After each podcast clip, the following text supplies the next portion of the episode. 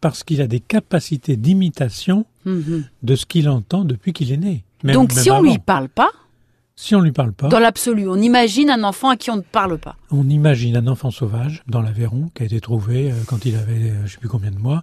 Eh bien, euh, si cet enfant-là lui a pas parlé le langage des humains, il pourra pas l'inventer lui-même.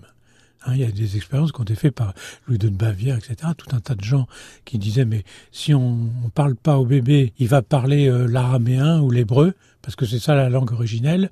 Puis en fait, les gens se sont rendus compte que si on parle pas au bébé, ben, il devient complètement euh, autiste artificiellement. Et donc, si ce bébé n'a pas autour de lui ce bain de langage, il peut pas imiter ce qu'il entend.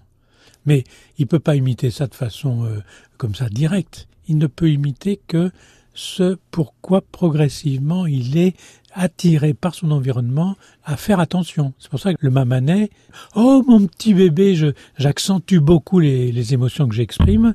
Et à ce moment-là, ce bébé fait attention. Oh, euh, Hmm. ah, etc. Il investit comme ça progressivement les syllabes et puis il essaie de les répéter dans ce développement, vagissement, gazouillis, babillage, lalation.